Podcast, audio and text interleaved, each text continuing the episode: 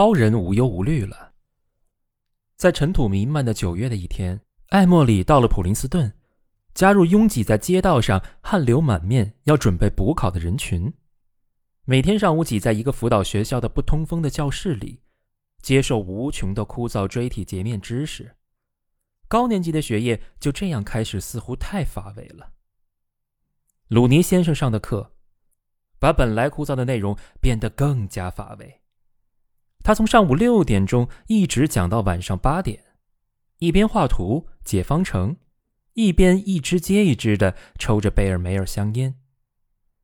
好，朗格达克，假如我刚才用那个公式，那么我的 A 点会在哪儿呢？朗格达克懒洋洋的挪动一下他那六英尺三的橄榄球运动员的身躯，试图集中他的精神。哦，呃。我要是知道，那才怪了，鲁尼先生。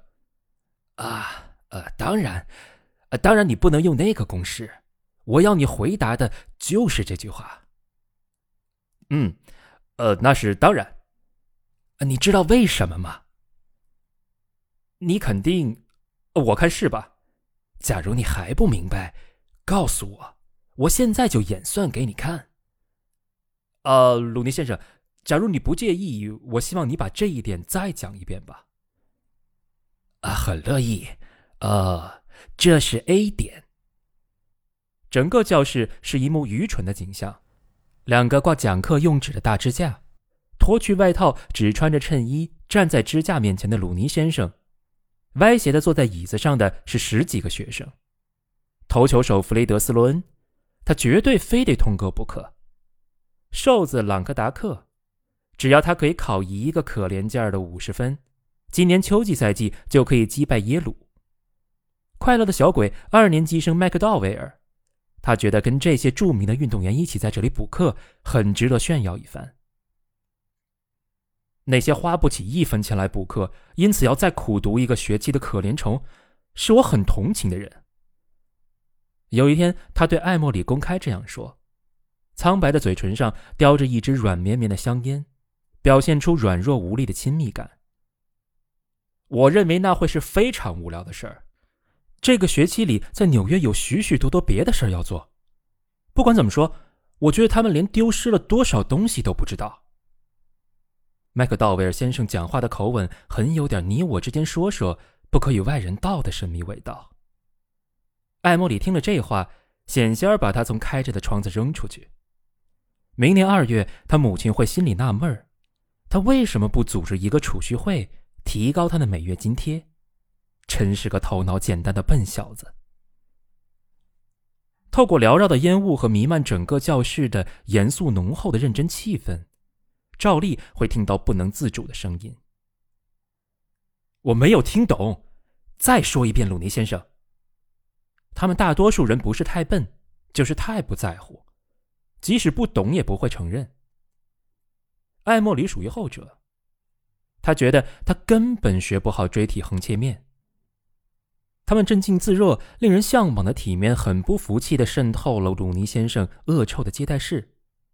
这样的气氛歪曲了他们的方程式，变成了无法解答的字谜游戏。他拿起人人都知道用的湿毛巾，花了最后一页功夫临时抱佛脚，然后无忧无虑的参加补考。但是他心里却很不高兴，想不明白春天里的活力和雄心怎么就会消失的无影无踪了。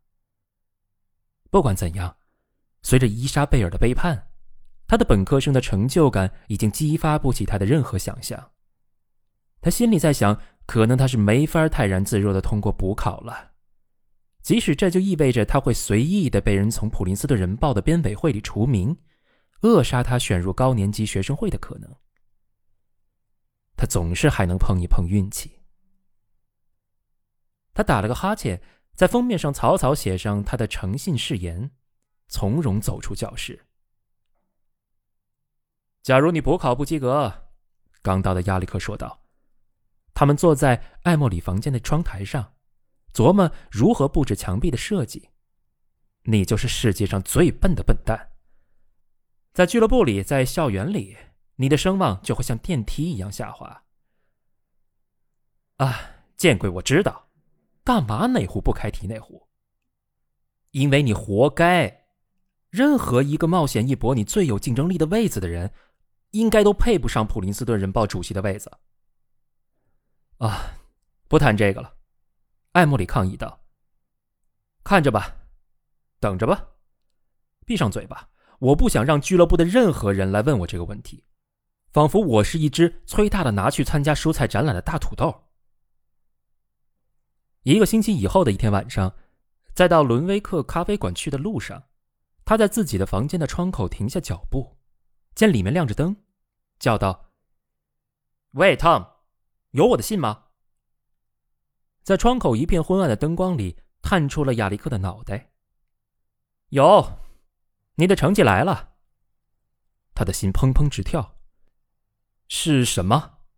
蓝色还是粉红？”“不知道，你还是自己上来吧。”他进了房间。径直走向桌子，这时突然注意到房间里还有别的人在。喂，凯里，他非常有礼貌。啊，都是普林斯顿的同学。他们似乎大多是朋友。于是他拿起写着“教务处”字样的信封，心情紧张的掂了掂。一张纸分量倒不轻。艾莫里，拆吧。为制造效果起见，我会告诉你们：假如我得到的是蓝色，我就从普林斯顿人报编委会上除名，我短暂的编委生涯也就到此为止。他停顿了一下，然后第一次看到菲伦比的眼睛，带着饥饿的目光，渴望的注视着。艾莫里也尖锐的盯着他。看我的脸，先生们，看我自然流露的感情。他把信封撕开，拿起信封对着灯。哎，怎么样？粉红还是蓝色？哎，说吧，是什么？哎，我们都听着呢，艾莫里。是笑还是骂，还是别的什么？一阵停顿，很快过了几秒钟，然后他看了一眼，又很快过了几秒钟，像天空那么蓝。先生们，后果。那一学期，从九月初到暮春时节，艾莫里所做的事儿都毫无目的，而且互不连贯，所以也几乎没有什么可以值得一写的故事。当然，对于自己所失去的，他立即就感到后悔不已。他的成功哲学垮塌了。他在寻找原因，归咎于你自己的懒惰。亚历克后来说：“不对，还有更深一层的原因。我现在开始觉得，我本来就注定要失去这个机会。俱乐部里的人都有点回避你，你知道，少一个人过来，我们的队伍就少一份力量。我讨厌这种观点。啊，当然。”稍加努力，你依旧可以东山再起。呃，不，我已经完了。就大学里的一股影响力而言，可是艾莫里，说句老实话，最让我生气的倒不是你不当普林斯顿人报的编辑主任，不做学生会委员，而是你没有认真参加考试。不是我的缘故。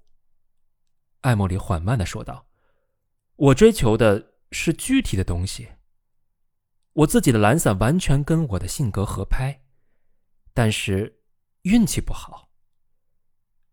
你是说你的性格出了问题？也许是吧。艾莫里的观点尽管危险，但是也并非没有道理。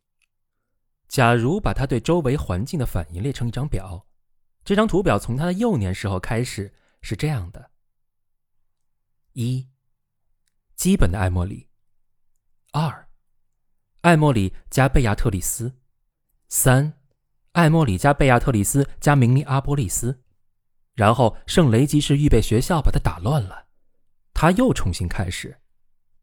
四，艾莫里加圣雷吉士预备学校，五，艾莫里加圣雷吉士加普林斯顿。那就是他适应环境、通向成功的捷径。基本的艾默里，那就是懒散、爱想象、叛逆，几乎已经被完全覆盖了。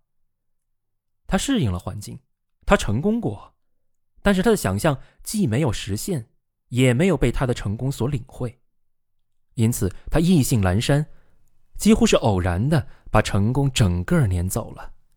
于是他又重新变成基本的爱茉莉。